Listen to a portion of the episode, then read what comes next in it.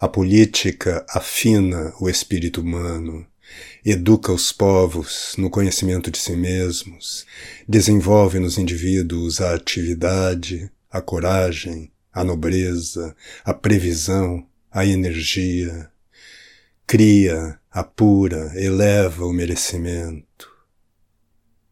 Não é esse jogo da intriga, da inveja e da incapacidade a que entre nós se deu a alcunha de politicagem. Esta palavra não traduz ainda todo o desprezo do objeto significado. Não há dúvida que rima bem com criadagem e parolagem, afilhadagem e ladroagem, mas não tem o mesmo vigor de expressão que os seus consoantes. Quem lhe dará o batismo adequado? Politiquice, politiquismo, politicaria, politicália.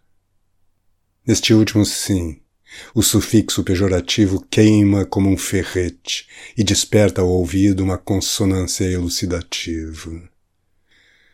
Política e politicália não se confundem não se parecem, não se relacionam uma com a outra. Antes se negam, se excluem, se repulsam mutuamente.